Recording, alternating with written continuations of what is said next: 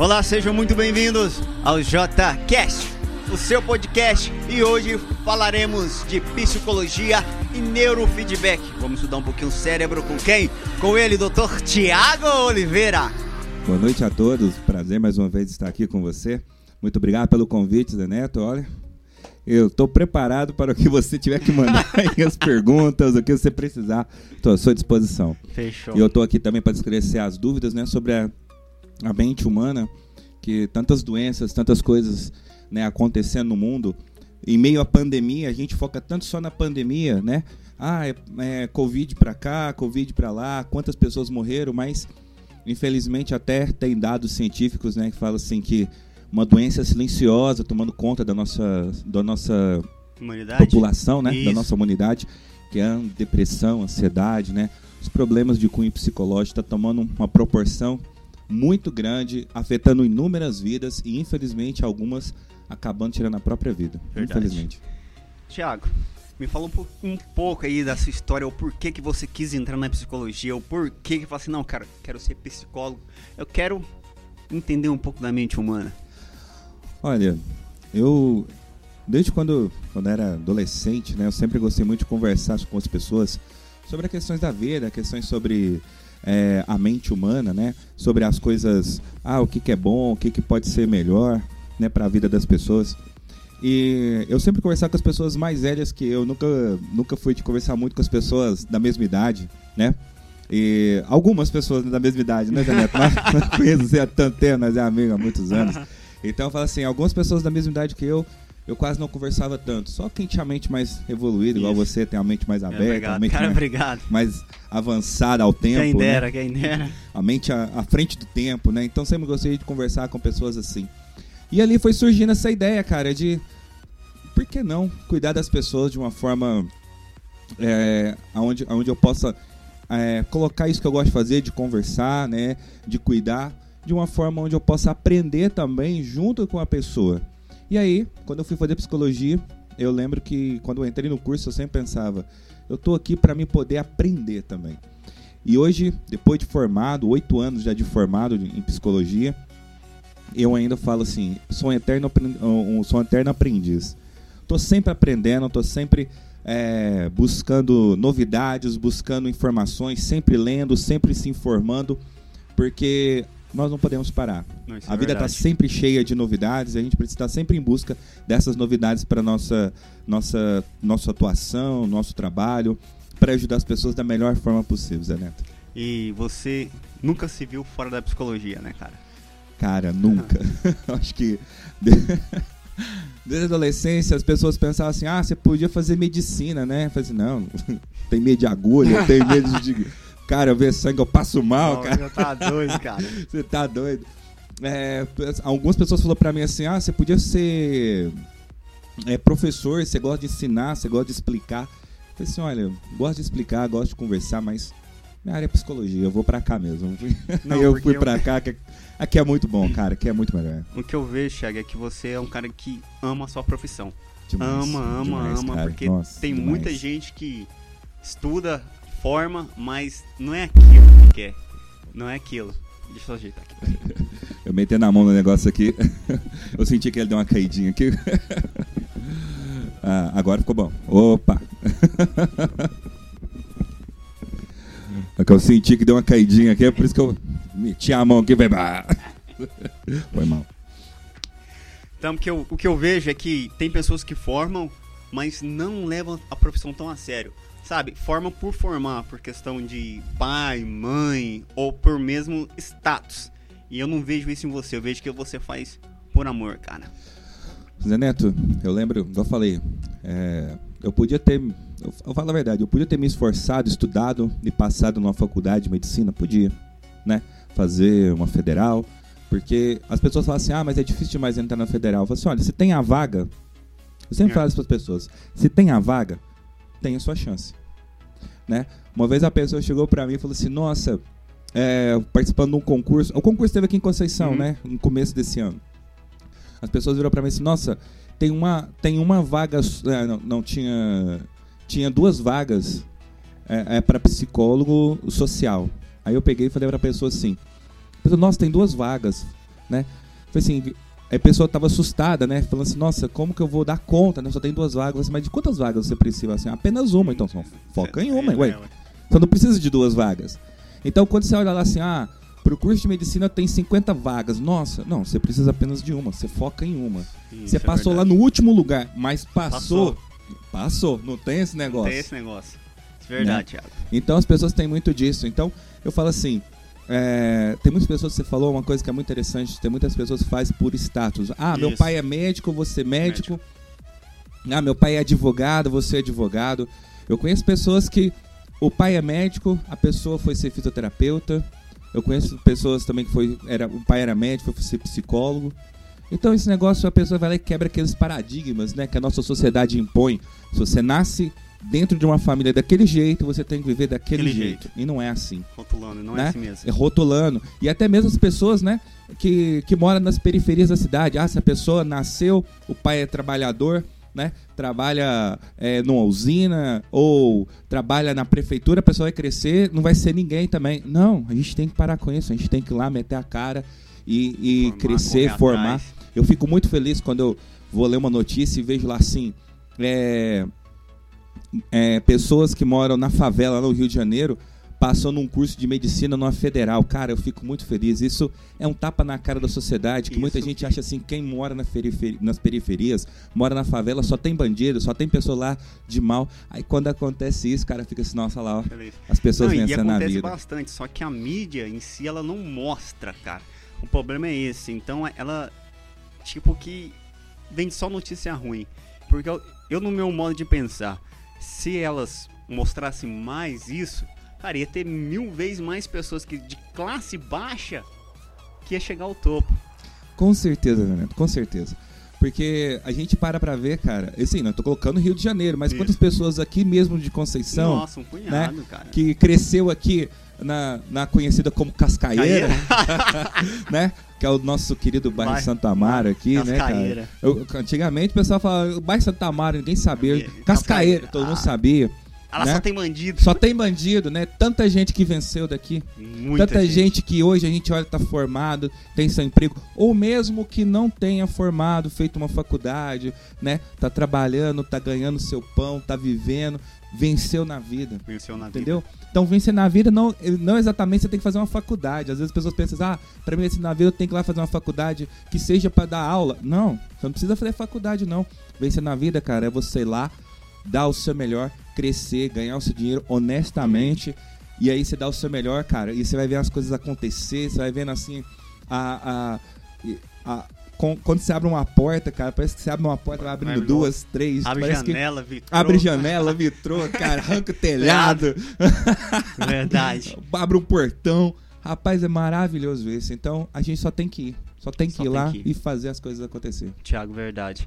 E qual é os mais comuns problemas que você encontra lá na- no, seu, no seu consultório, que as pessoas vão pedir sua ajuda, seu apoio? Olha, os problemas mais comuns, né? Que eu falo assim, principalmente na faixa etária entre adolescente, adulto, idoso, depressão e ansiedade.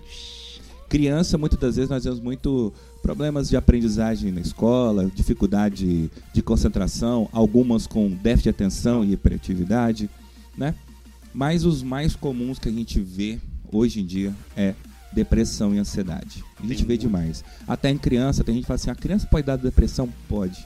Nós temos hoje a depressão infantil que acomete várias crianças ao redor do Brasil, do mundo, Eu não e sabia às disso, vezes as pessoas nem se dão conta. Nem se dão conta. Então, eu mesmo as- nem sabia disso. Nem sabia. Às vezes a pessoa tá lá com o filho, o filho não quer estudar, o filho de repente tem 10 anos de idade. Aí o filho não quer estudar, não começa a tirar notas ruins na escola, começa a não se concentrar nas coisas, brinca mais isoladamente, sabe? As coisas que fazia dentro de casa, sabe? Arrumar uma cama ou colocar os brinquedos no lugar, já não faz. Aí a mãe fala assim, ah, tá com preguiça. Não se alimenta direito, fala assim, ah, ele vai assim, tá com verme, né? Aí a mãe olha e fala assim, tá com verme, vamos levar, dar um vermífugo, vamos levar no, no, no pediatra pra passar um remédio pra essa criança. E às vezes dá remédio pra criança e a criança dá de melhorar, mas às vezes não melhora 100%, porque Às vezes o problema da criança é uma depressão infantil, derivado de quê? Do bullying na escola, porque na Verdade. escola, infelizmente, a- o bullying tá lá presente. E, e se eu for falar pra você, não vai ficar falando sobre os problemas que tem na sociedade, cara. Vai ter E- imensos, inúmeros números de problemas que nós temos. Porque na nossa época não tinha bullying, né? Era tudo. Era. Rapaz, Falava e nós se retrucava e falava. rapaz, naquela época, né? Quantos anos atrás, né? Ai, Não ai. fala nossa idade? Não, falar não. Nós entrega a nossa idade, não pode não. Alguns anos atrás, aí. Vou colocar assim, anos. alguns anos atrás, Cinco aí. anos aí, tá bom. Uns Tá- 5 anos. tá bom. Vamos colocar assim, alguns anos atrás aí, só. É, pra não ficar entregando essa idade. Mas naquela época, realmente, alguém falava alguma coisa, a gente falava assim, o que, que é isso aí? Já, já partia pra cima, sabe? Aí de repente dava chute, dava soco, apanhava, apanhava, mas dava um soco também. Mas eu sempre falava assim, a gente não pode incentivar a violência. Não, assim, a gente tem que dialogar e tudo mais. E infelizmente, hoje em dia parece que o bullying tá muito mais pesado, cara. A gente vê assim, crianças é, sofrendo muito preconceito na escola. Mas, demais, Thiago, demais. Você acha que isso é por causa dos pais, cara? Porque o que eu vejo, o que eu vejo assim que os pais eles não conversam tanto com os filhos, né?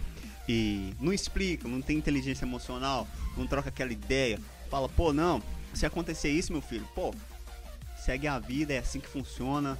Porque muitos pais chegam, acham que as escolas são obrigadas a educarem, da educação, coisa ao filho. Exatamente, Neto. É, às vezes eu fico olhando assim, às vezes tem alguns pais que têm culpa na história? Tem. Tem alguns pais que têm culpa na história. Deveria ter ensinado mais os filhos, deveria ter mostrado mais como se defender, como se posicionar. Deveria. Mas muitas das vezes também, o pai até ensina, mas às vezes vem da, da criança também. Que às vezes a criança, de repente, não quer bater de frente, já entra a questão da depressão, né? De repente, no início, a criança até batia de frente, né? A pessoa ia sofrendo bullying, batendo de frente, reclamando, batendo de frente, falando com o professor. Só que um momento parece que cansa.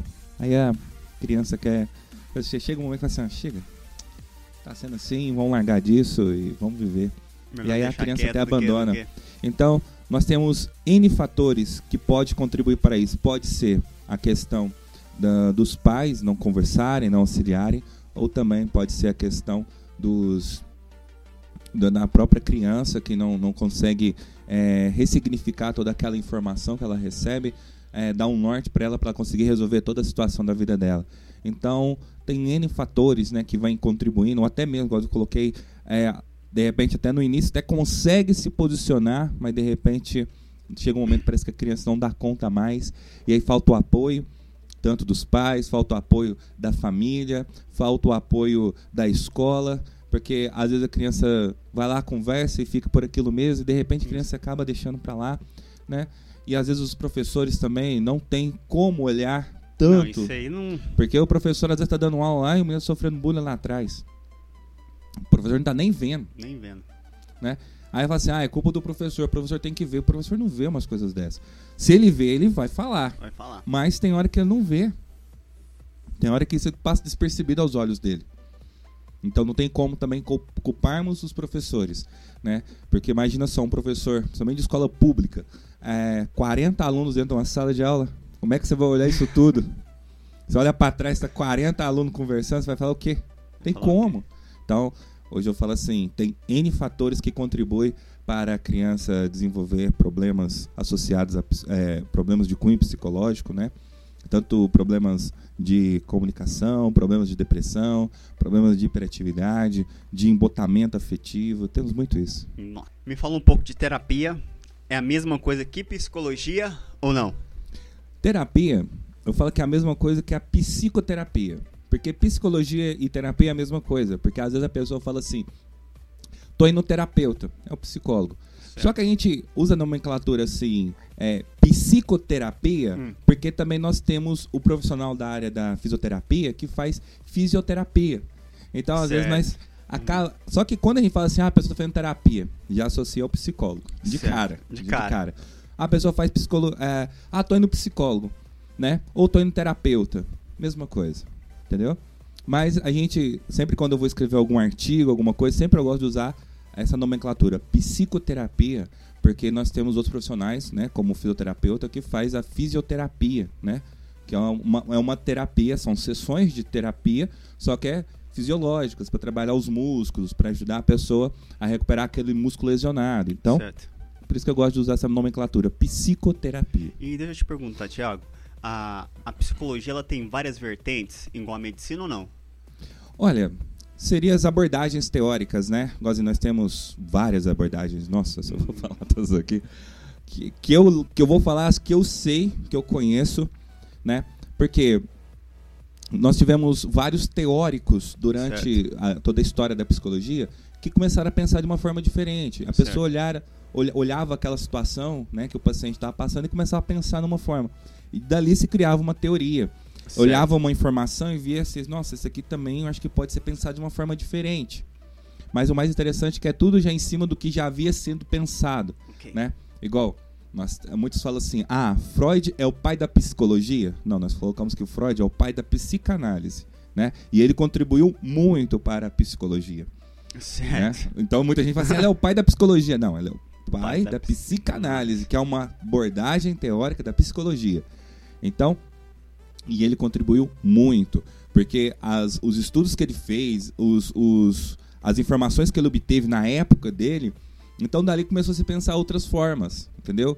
De você olhar e falar assim, nossa, é, o, o cara pensou assim, mas eu acho que a gente pode pensar assim agora. E aí os anos iam passando, as pessoas chegassem não chegar numa nova realidade, porque cada período da história teve uma realidade diferente. Certo. Então não dava, não dava para você pensar da mesma forma, entendeu? Do mesmo jeito que Freud pensava lá em 1900, não dá para pensar hoje em dia. dia. Né? Apesar que a teoria deles faz muito presente no dia de hoje, da forma que ele pensava. Mas a gente tem que pensar de uma nova forma. E se encaixando na nossa realidade. Então aí vem vários teóricos pensando. Então nós temos aí a psicanálise, e dentro da psicanálise nós temos outras vertentes, né? Que é a psicanálise contemporânea, psicanálise é, clássica. É, aí nós já temos também assim. É, psicologia analítica, nós temos psicologia comportamental, psicologia cognitivo-comportamental, é, esquizoanálise, rapaz, psicodrama. Então, Maria. ó, é eu tô, tá, tá vindo aqui. Psicologia. É, não, como é que chama lá, gente? Ó, fugiu agora a palavra. Psicologia sistêmica, né? É, psicologia humanista, e assim vai. Eu tô, só tô falando isso que eu sei, e tem um monte. E qual que você aborda?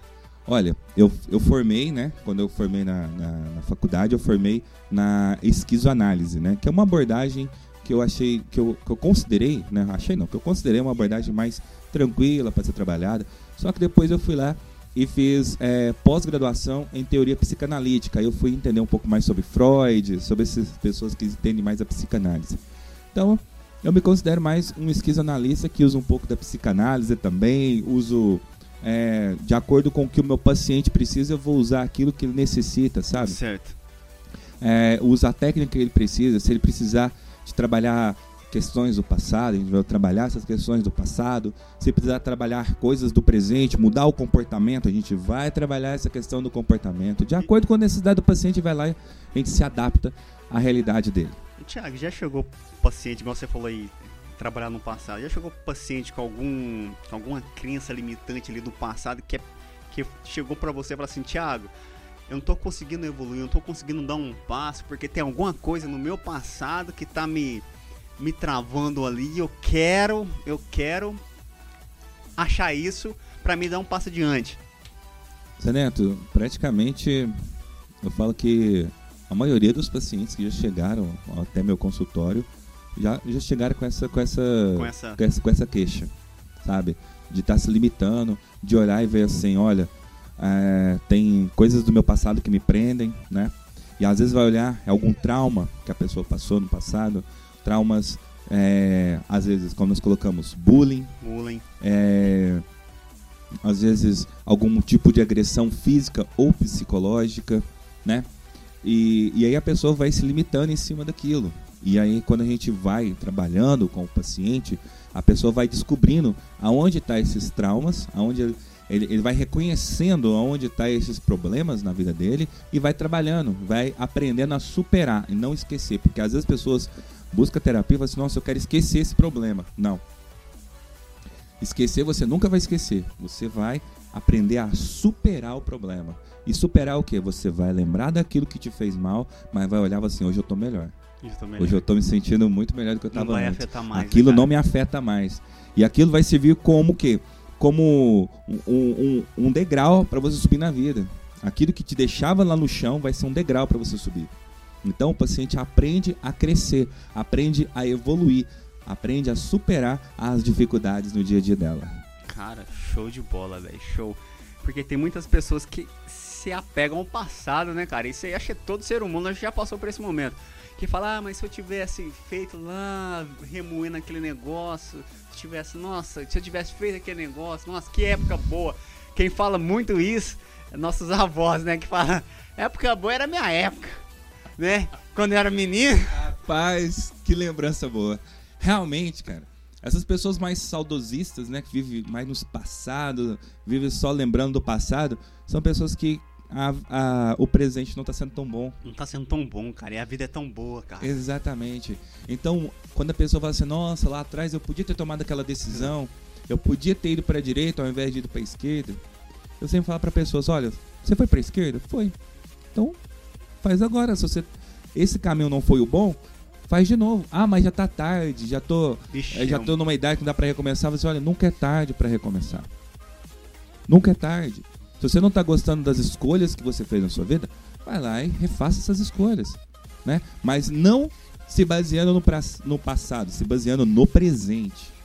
Porque eu falo assim, olha, tem duas coisas na sua vida, Zé Neto, e na vida de qualquer pessoa que está assistindo a gente, que não vai mudar. Tem duas coisas: o passado e as pessoas. Você não consegue mudar as pessoas Isso é à sua verdade. volta. E tem muita Você- pessoa que se frustra, né, cara? Tentando mudar o outro. Exatamente, exatamente. Quantas vezes Filho nós vemos puta. pessoas entrar em relacionamentos que a gente olha e fala assim, nossa, parece que vai, vai fracassar, sabe? Vê que a pessoa é uma pessoa boa e a outra pessoa não é tão legal assim. Mas a pessoa insiste, Insiste. persiste. Né? Até que chega um ponto que ela não aguenta mais, ela entrega, né? e- Entrega. E, e vai Não fazer outra coisa. E aí é isso que acontece muitas das vezes com as pessoas. Porque as pessoas ficam ali insistindo em algo que elas sabem que não vai dar conta, mas elas querem dar conta. Então, as pessoas você não vai mudar. E o nosso passado também não. O que, que você pode mudar? O que, que as pessoas que estão assistindo a gente podem mudar? O presente. O presente você muda. O que você está fazendo aqui que você vai determinar como vai ser o seu futuro. Juro. Se Verdade. você for basear o Show. seu futuro Show, no cara. seu passado, cara, vai dar muito ruim isso aí. Tá muito, muito show, cara. Você falou tudo, tudo, tudo. Cara, cara é, é gênio, mano. então, Cara. que isso. Tiago, e você é especialista em neurofeedback, cara. Vamos falar um pouco de neurofeedback pra galera conhecer. Eu trouxe aqui, vou pegar aqui. Esse aparelhinho aqui, né? Acho que vai pegar bem aí. Esse aparelhinho chama neurofeedback, né? Tem essas em- emaranhado de fios aqui. Nossa, tem demais. Esse aqui é o neurofeedback. Como que ele funciona? A gente pega esse aparelhinho, né? Eu vou Você quer até ligar você ele quer- aqui. Você quer uma, uma- Opa, né? Esse aparelhinho aqui, a gente liga ele aqui, de lado. Opa, tô errado. Aí, ó. Agora ele tá ligado. E aí, tem umas chavinhas que a gente usa e tudo mais, e a gente conecta nessa, né, coloca essas, essas, esses eletrodos nessa toquinha aqui, né? Dentro desses buraquinhos. Parece touca de Né? nadador isso aí. Parece. Essa aqui é uma das toucas que eu uso, né? Com essa, com essa pandemia, então a gente usa outras toucas, né? Mas essa aqui era que, na hora que eu vim trazer, a que tava mais limpinha, que eu tinha usado. Eu falei, assim, não, vou levar essa aqui, porque eu nem usei. Então, a gente usa essa touca, né? A gente sempre também coloca uma touca, sabe aquelas toucas de cozinheiro, né? Hum, A gente coloca embaixo porque às vezes não dá tempo de limpar, não dá tempo de lavar, a gente passa um álcool gel, mas com a pandemia a gente tem que estar sempre prevenindo. Então, todo paciente, né, se eu for, se eu for você lá, eu vou colocar aquela touca de cozinheiro embaixo da sua cabeça, vou colocar essa aqui por cima e vou usar. Depois, é, eu vou eu quando você quando acaba a sessão, eu tiro a touca- essa touca, tiro a touquinha e jogo fora e no outro cliente eu vou usar uma touquinha nova, entendeu? Para não ter contato, para não contaminar ninguém. Então, não há perigo de alguém pegar covid, não há perigo de alguém pegar coronavírus. Então, o que, que a gente faz com esse aparelhinho? A gente faz primeiramente um mapeamento cerebral da pessoa. Então, a gente vai usar esse aparelho em vários pontos do cérebro da pessoa. né? Esse mapeamento leva em torno de quanto tempo? Olha, em torno de uma hora e meia, duas horas. Depende muito de cada cliente e tal. Que a gente vai fazendo alguns exercícios ao longo desse mapeamento para a pessoa entender, para melhor, melhor dizendo, a pessoa entender não, para o computador vir a, a ler o que está acontecendo. E aí, ele faz a leitura, a gente joga num programa, né, no uhum. computador. Então a gente faz o mapeamento cerebral da pessoa, né? E nesse mapeamento a gente coloca os eletrodos em pontos específicos do cérebro. Okay. Demora em torno de uma hora e meia, duas horas mais ou menos para fazer o, o mapeamento, que depende muito de cada cliente. Que a gente vai fazendo um, alguns exercícios, né? Para que depois a gente joga todos esses dados num programa no computador e ele vai fazer uma leitura e vai passar uns dados para mim. E aí dentro desses dados a gente vai ver quais são os pontos que estão afetados, né? E com esse aparelho a gente pode trabalhar depressão, ansiedade, né? síndrome do pânico. Podemos trabalhar a questão de problemas cognitivos como aprendizagem, é, concentração, memória, melhora o sono, e... sabe? Vários, vários problemas de saúde hoje, de cunho psicológico, a gente pode trabalhar com esse aparelhinho.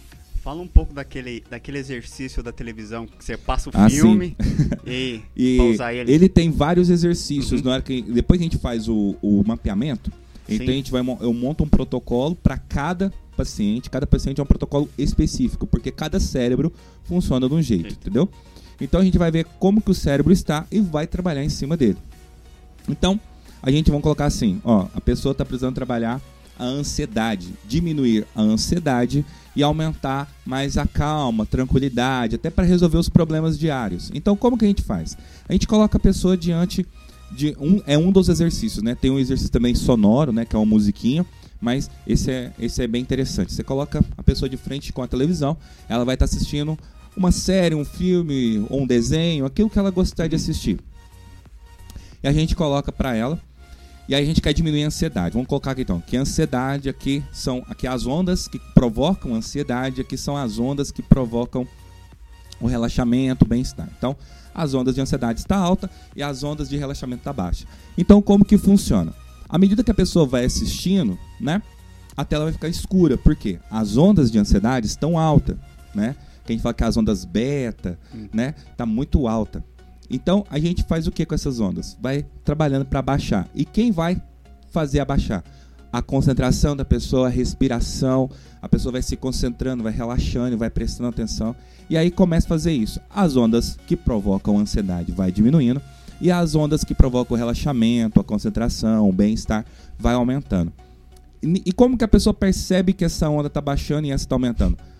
No momento que começa a tela tá escura. A pessoa está assistindo, mas está vendo que a tela está toda escura. Só que na medida que ela vai fazendo esse movimento, quer dizer que as ondas vão fazendo esse movimento, a tela vai clareando. E aí o cérebro começa a entender que aquilo é o correto. Hum, então, depois de vários exercícios, hein? depois de várias é, ter trabalhado, como eu falo que a gente faz uma ginástica com o cérebro. Então o cérebro vai aprendendo a fazer aquele movimento.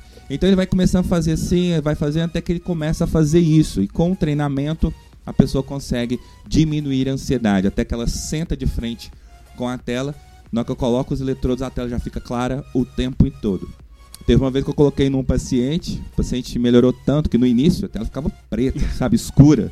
Né? Mas você vê ou só o paciente que vê a tela preta? O paciente vê, né? Para mim ver, eu tenho que chegar lá na frente do paciente, para mim também acompanhá-lo. Então sempre hum. coloco de um jeito que o paciente está fazendo o exercício e eu também estou vendo a tela.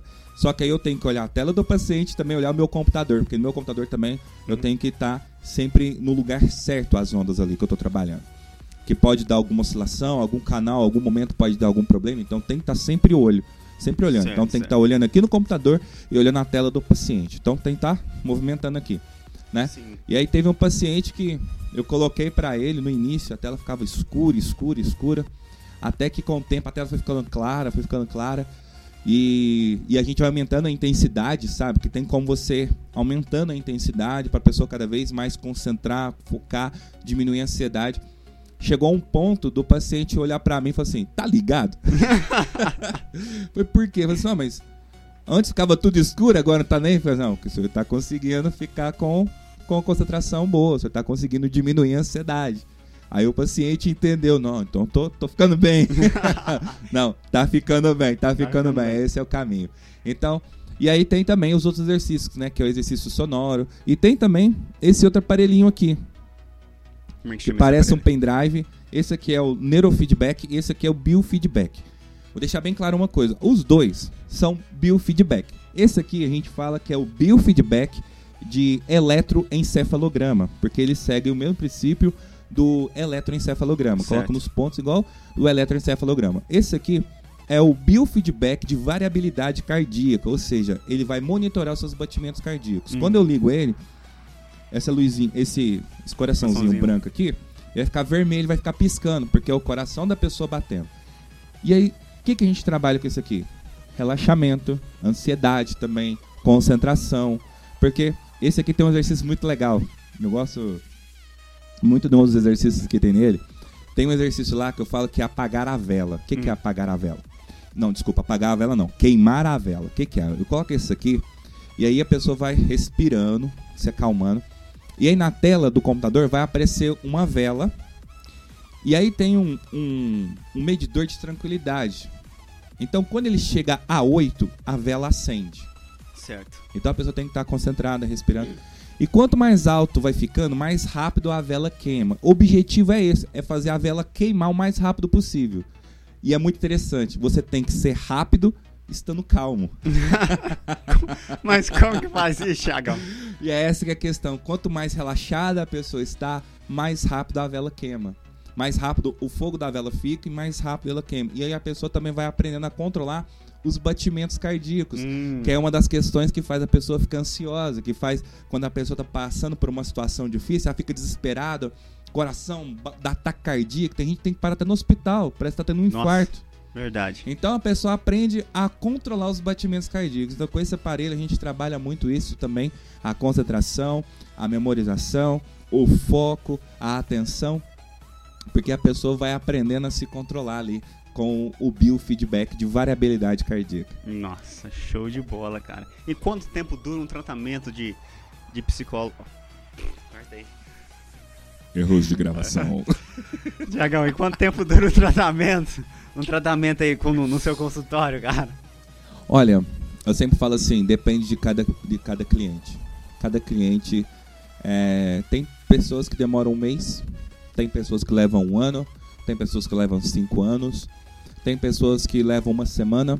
Eu falo assim, quando você vai fazer um tratamento psicológico, seja, seja comigo, seja com qualquer outro profissional qualificado que temos aqui em Conceição, porque aqui em Conceição nós temos muitos psicólogos e todos são ótimos. Olha, tem gente que pergunta assim, olha, é, eu queria levar meu filho num psicólogo, é, você poderia me indicar um? Porque às vezes a pessoa considera, ah, o preço que você cobra é muito caro e tal. Você pode me indicar? Eu falo assim, não, qualquer um que você procurar é ótimo. Qualquer profissional de psicologia aqui dentro de Conceição fala assim, olha, perfeito, procura essa pessoa. Conheço, não conheço três, né? A sua esposa, você e o Bill. Ó, o Bill é gente boa pra caramba, cara, né? Bill Comédia. É, nossa, é o Kleber, né, que chama, né? O Kleber, gente, gente boa pra caramba. Imagina um cara gente boa. Admira demais o trabalho dele, muita Boa. gente boa.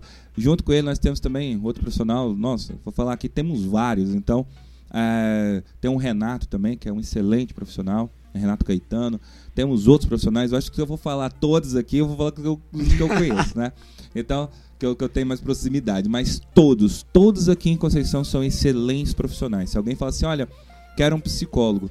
Às vezes tem, a pessoa tem plano de saúde, vai num plano e fala assim, ah, mas você não atende pelo plano que eu tenho lá, mas lá tem um psicólogo, é bom, é bom, pode ir. Eu indico, pode ir. Então, o Thiagão tá Né? falando, gente. Então, ó. Pode ir. Pessoal é bom. Se- porque eu falo um negócio, se a pessoa formou, passou cinco anos da faculdade, eu tenho isso comigo, sabe? Se a pessoa formou, tem, passou cinco anos de faculdade, tá lá trabalhando, é porque tem competência. Então a gente tem que acreditar. Aí entra também, ah, mas aquele profissional pode não ser bom. Pode não ser bom no sentido assim, de repente ele não conseguiu abarcar a sua situação. Verdade. Porque é a mesma coisa você vai num médico, de repente você vai num médico, o médico é excelente, mas de repente ele não conseguiu tratar o seu caso, você vai em outro consegue. Pronto. Isso, aí- isso é em toda a área da Isso vida. é toda a área da Toda- vida. toda Quer dizer área. que aquele profissional, ah, eu fui no psicólogo e ele não conseguiu resolver o problema. Ele é ruim? Não, ele só não conseguiu resolver o seu problema. Talvez naquele momento, naquela situação, ele não estava em condições de resolver o seu problema. Mas quer dizer que ele é ruim? Não, ele é excelente. Então, muitas das vezes eu vejo muitos eh, colegas de trabalho aí da profissão de psicologia que quando formam ficam com esse medo. Nossa, será que eu vou ser um bom profissional? Será que eu vou dar conta? Será que eu vou conseguir ter paciente? Será que eu vou conseguir abarcar todos os problemas da pessoa? Eu falo assim, olha, vai, atende. Se você não der conta, às vezes não é o problema com você, às vezes o problema que a pessoa está passando, ela precisa de outro profissional. É, não vai conseguir. É... Isso, passo a passo também, né, Exatamente. Então, pessoa... às vezes as pessoas ficam com tanta preocupação, eu tenho que conseguir, tenho que conseguir essa autocobrança de eu tenho que conseguir, eu tenho que dar conta, eu tenho que ir lá e fazer.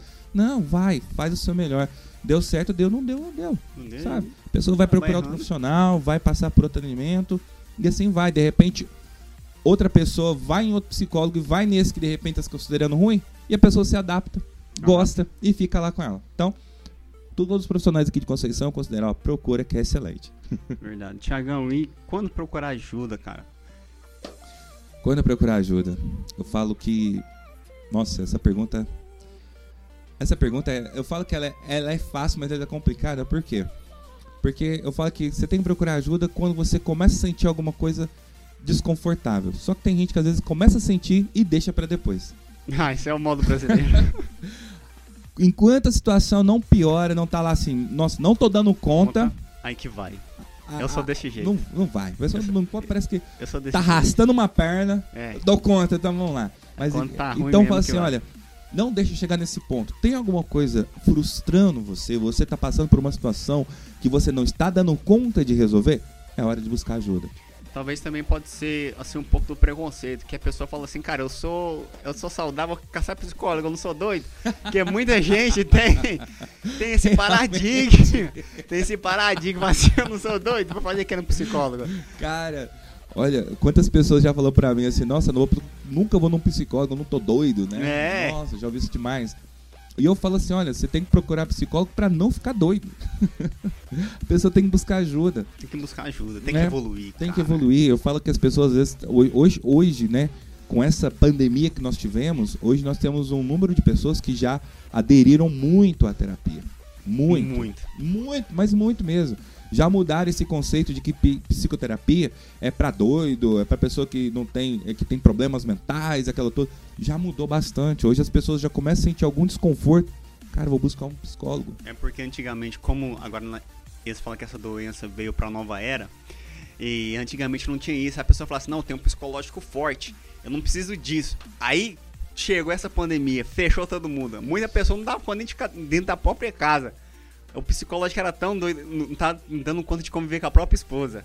Exatamente. Aí começou, rapaz, realmente, né? Tivemos um número de pessoas muito grande que tiveram depressão, ansiedade com essa, com essa doença. Essa doença. Né? Não pegaram Covid, né? Não, não foram acometidos com Covid, mas tiveram depressão. Muita né? depressão. E, infelizmente, eu falo assim que a nossa mídia, né, focou tanto na, na, na questão da, da pandemia que às vezes acabou esquecendo das outros problemas também, né? O, o, o, sistema de saúde ficou tão focado, nossa, temos que resolver esse problema de pandemia, e tem mesmo, né? Temos que focar para resolver esse problema dessa pandemia para que a vida possa voltar à normalidade. Mas e acabou se esquecendo dos outros problemas, né? Eu vi alguns pesquisadores falando assim que uh, uma das próximas ondas que pode estar vindo aí é ondas de depressão crises de ansiedade. Já tá né? tendo, né, Tiago? E, já tá tendo. Já tá tendo, isso aí já Pessoas tá... surtando, sabe? Pessoa vê... no trabalho é, passando mal, acho que tá tendo um infarto, chega no hospital, não tem nada. Gente, o que tá acontecendo comigo? É, não, mas isso já tá tendo, porque até quando teve aquele lockdown que fechou tudo, gente, pessoa tava chegando é, nos mercados pegando coisa que nem ia precisar usar. Exatamente. Sabe? Nossa, a cabeça tava dele, tava assim, nossa, vamos, sabe? E não é assim. Então também a mídia, cara, se ela tivesse feito um trabalho assim, totalmente diferente, não focado muito na doença em si, focado assim, mostrando morte. Ah, morreu tantas pessoas, morreu tantas. Fala assim, não, gente, ó, a doença tá aí, então vamos caçar um tratamento, vai ficar em casa, então vamos caçar um psicólogo, uma terapia, começar a melhorar o seu cérebro aí, tá? Deixar ele mais forte, porque talvez aconteça algo mais para frente aí que possa te prejudicar. Exatamente. E com, com essa pandemia, o que, que aconteceu? É, muitos terapeutas começaram a se aderir o atendimento online. Online. Ou seja, a pessoa dentro de casa, você não precisa nem sair de casa, o psicólogo te atende lá dentro da sua casa, né? é, a pessoa só ir para um lugar mais aconchegante, um lugar mais de boa, onde não vai ter tanto problema, para poder conversar com o psicólogo e trabalhar de dentro de casa. Né? Eu mesmo atendo pessoas daqui de Conceição que ficam em casa. Às vezes a pessoa não está bem, não, Tiago, eu não estou bem. Pode fazer terapia online? Bora fazer terapia online. Atendo pessoas de outras cidades também, sabe? Que, que aderiram ao a, a atendimento psicológico online e tive também aqueles que falou assim: olha, você vai atender presencialmente? Vou, então eu vou, porque eu tenho que sair de casa. não aguento mais ficar em casa, eu tenho que respirar um pouco. E aí é para atendimento presencial também, entendeu? Beleza. Tiagão, para finalizar, cara, só tenho que te agradecer. Que e foi isso. show o nosso Rapaz. papo. E fala uma mensagem, cara. Se você pudesse passar essa mensagem um dia no Brasil inteiro aí nas mídias sociais todas, qual seria essa mensagem pro mundo, cara? Olha, é... Eu posso contar uma historinha? Pode, pode, posso pode contar sim. uma historinha? Pode sim, ah, pode sim. Historinha do urso? Pode, pode, pode. Cara, eu, eu gosto de deixar uma historinha. Posso contar uma historinha? Olha, eu gosto, eu gosto dessa historinha porque ela mostra o quanto que nós muitas vezes carregamos coisas do passado e e não evoluímos, né? Ficamos presos, né? Aquilo que faz mal para nós. Tinha uma cabana na floresta, né? Que quando abria a temporada de caça, era uma, uma cabana compartilhada por vários é, caçadores. E essa cabana, é, lá tinha em torno de uns 10 caçadores que sempre iam para essa cabana, ficavam no meio da floresta. E tinha dois que sempre chegavam antes de todo mundo. E eles chegaram e aí eles faziam uma sopa, né? Pegavam um caldeirão grande, colocava na lareira, colocava os gravetos, acendia o fogo e fazia aquela sopa pra quê? Porque lá na floresta é meio geladinho, então todo mundo passava lá, tomar uma canequinha de sopa ali, ficava de boa e ia caçar, né? E alguns faziam outros tipos de comida, mas sempre tinha aquela sopinha gostosa para eles. E aí eles, do mesma forma, eles chegaram, fizeram aquela sopa, colocaram naquele caldeirão. E aí eles tomaram a sopa, um olhou pro outro, vamos caçar? Bora caçar. E eles saíram para caçar um urso sentiu o cheiro daquela sopa. E como a cabana era compartilhada, eles só encostaram a porta, porque outros caçadores iam chegar logo. E eles saíram para caçar. E aí o urso entrou na cabana e abraçou o caldeirão quente ainda. Consequência, começou a queimar ele, né? O pelo dele. E ele começou a enfiar a boca dentro daquela sopa, Nossa. né? E a beber, ao mesmo tempo que ele bebia, ele começava a sentir muita dor que estava queimando a boca dele junto. E aí ele, tomando aquela sopa, queimando ele, ele começou a urrar de muita dor. Os dois caçadores estavam próximos, começou a ouvir aquele barulhão, né, que era um, um grito ensurdecedor, né, ensurdecedor, ó, custando falar aqui, ó, era um grito muito alto. o ensurdecedor custou sair.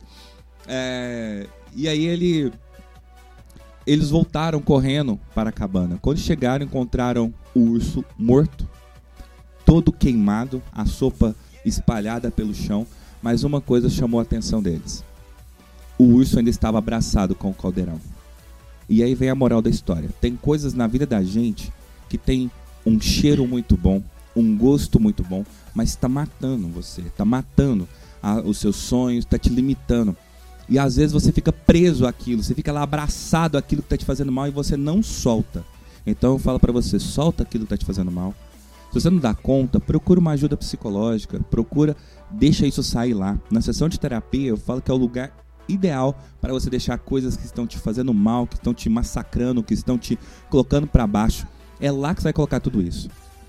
Então, se está te fazendo mal, é lá que você vai, tá certo? Então não fique carregando pesos, coisas do passado, e, e, o que, que, seria esse gosto muito bom, esse cheiro muito bom, como tinha a sopa? Às vezes são coisas do dia a dia. Às vezes, ah, por exemplo, ah, eu não, não vou trocar de emprego porque aqui eu tenho uma estabilidade. Verdade. Se eu trocar de emprego, eu vou perder essa estabilidade. Você fica preso e lá você vai ganhar mais, mas você não, mas e agora? Às vezes você fica preso a um relacionamento que está destinado ao fracasso, mas você fica insistindo porque de repente é uma pessoa boa, é uma pessoa legal, mas em algum momento ou outro ela sempre te faz mal e você está ali preso aqui. Preso, cara. Né? É verdade, então é a gente verdade. precisa aprender a sair dessas situações, a sair dessas coisas. Se você não está dando conta, aí é hora de buscar ajuda para você dar conta de sair disso. Valeu? Obrigado. Verdade, você falando isso e contar uma historinha também de a gente tem que não se apegar, né? tá fazendo mal, solta. Teve um amigo meu que ele trabalhava onde eu trabalho hoje e ele tinha um relacionamento. Pelo que eu entendi, o relacionamento dele era meio complicado. Aí ele pediu para sair, saiu, foi, voltou para Lagoas, ficou lá trabalhando e veio fazer um serviço aqui em Minas. E a esposa dele lá. Na hora que ele chegou, cara, a esposa tinha ido embora com outro, né? Pegou as coisas e vazou, cara. Ele pegou e se suicidou, mano. Cara novo, cara novo. Quando eu fiquei sabendo disso, cara, eu fiquei, puta, cara, triste. Porque você olhava pra pessoa, você fala, nossa, esse cara é alegre, conversador, gente boa, cara troca ideia, sabe? Você via pra cima, o cara não vai fazer isso. Não vai fazer isso. Então, por causa de um, de um relacionamento ali que tava fazendo mal pra ele, ele capaz que pensava, não vou achar outra pessoa, não vou, sabe? Ah, é, é filho, eu não vou. Eu não vou ter essa vida que eu tenho e. Infelizmente, fez, fez borrada. igual você falou, tem muitas pessoas que acabam entrando em relacionamentos. E quando a gente fala assim, tá em relacionamento, muitas vezes as pessoas pensam, ah, é mulher que tá em um relacionamento com um homem que tá complicado. Às vezes é homem também que tá em É, relacionamento ué. com uma mulher que não tá dando certo. Né? Relacionamento abusivo, eu sempre falo assim, as pessoas assim, ah, relacionamento abusivo é só homem com mulher. Não, mulher com homem também, né? Relacionamentos homoafetivos também, tem, a gente tem que tomar cuidado, né? Tem pessoas que que tá em relacionamentos homossexuais, que às vezes a pessoa também tá acabando com a vida da pessoa. Tá acabando, cara. Infelizmente, pessoas ruins tem em todo lugar. Todo e a gente lugar. tem que saber lidar com essas pessoas. E às vezes o medo de não conseguir arrumar alguém melhor, né? E sair arrumar alguém pior, prende tanto a pessoa que a pessoa não dá conta de sair. Então, falo pra você, se tá pesando, busca ajuda pra você sair disso, pra você dar conta de resolver. Às vezes, quando eu falo sair disso, não é sair do relacionamento, às vezes até mesmo ir lá e conversar com a pessoa e quem sabe resolver a situação pra que as coisas caminhem de uma forma diferente. Verdade, Thiagão. Mas se não tiver dando certo, aí é hora de pensar em terminar mesmo. Fechou. Esse foi o papo de hoje. Espero aí que tenha esclarecido algumas dúvidas. E se você tiver precisando de ajuda, ou também se não tiver precisando de ajuda e quer conversar, quer trocar um papo, Tiagão tá aí pra isso, tá? Fechou? Estou à disposição. Valeu, muito obrigado mais uma vez pelo convite e fica à disposição para uma nova, nova oportunidade de vir aqui falar um pouco mais com você, conversar, contar umas histórias. Tamo junto. Tamo junto. É nóis. Valeu.